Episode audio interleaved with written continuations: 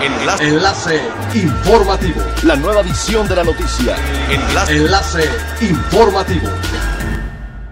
Buen día, les saluda Jocelyn Martínez. Este es el tercer resumen de las noticias más importantes que acontecen este 15 de junio del 2020 a través del enlace informativo de frecuencia elemental. De acuerdo con la Secretaría de Economía, México evaluó la oportunidad de establecer un posible tratado de libre comercio con China.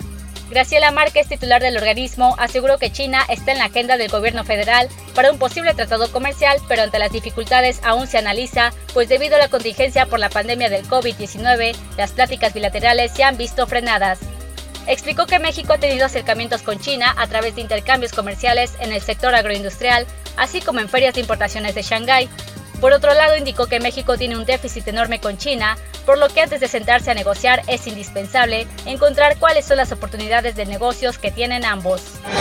Este fin de semana, hoteles de Cancún comenzaron a recibir mayor afluencia turística, sobre todo de los turistas que habían pospuesto sus viajes y habían hecho sus reservaciones antes de la contingencia sanitaria, se ha podido observar que los turistas hacen uso de las diferentes áreas de los centros de hospedaje, atendiendo los protocolos correspondientes de sanidad e higiene, sobre todo en zonas de restaurantes. El incremento de la afluencia turística se ve reflejado en el número de operaciones, que también ha venido registrado el aeropuerto de Cancún, que superan los 60 vuelos por día durante la semana pasada, tras decretarse el semáforo naranja en la zona norte del estado.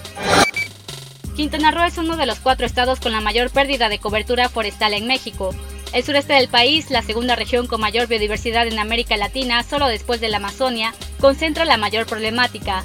De acuerdo con el último informe de Global Forest Watch, los estados de Campeche, Chiapas, Quintana Roo y Yucatán son las cuatro entidades del país con los registros más altos. Estas cuatro entidades acumulan casi el 60% de todo México, que se encuentra en el top 10 mundial. Entre 2001 y 2019, Quintana Roo perdió 495.000 hectáreas de selva, es decir, más de cuatro veces la superficie de toda el área de protección de flora y fauna de Yumbalam. Es elemental tener buena actitud y mantenernos positivos, por ello también las buenas noticias son elementales. Los premios Oscar implementarán próximamente algunos cambios importantes, como un número fijo de nominadas a Mejor Película y nuevos estándares de representación e inclusión para su elegibilidad.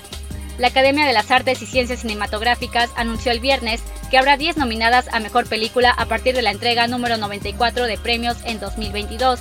La organización también planea implementar nuevos requisitos de elegibilidad con miras a una mayor diversidad en colaboración con el Sindicato de Productores de Estados Unidos, que serán finalizados para finales de julio. Mientras tanto, ningún cambio afectará la gala de premios prevista para el 28 de febrero del 2021 en Los Ángeles, por lo que el calendario de elegibilidad ya está en curso.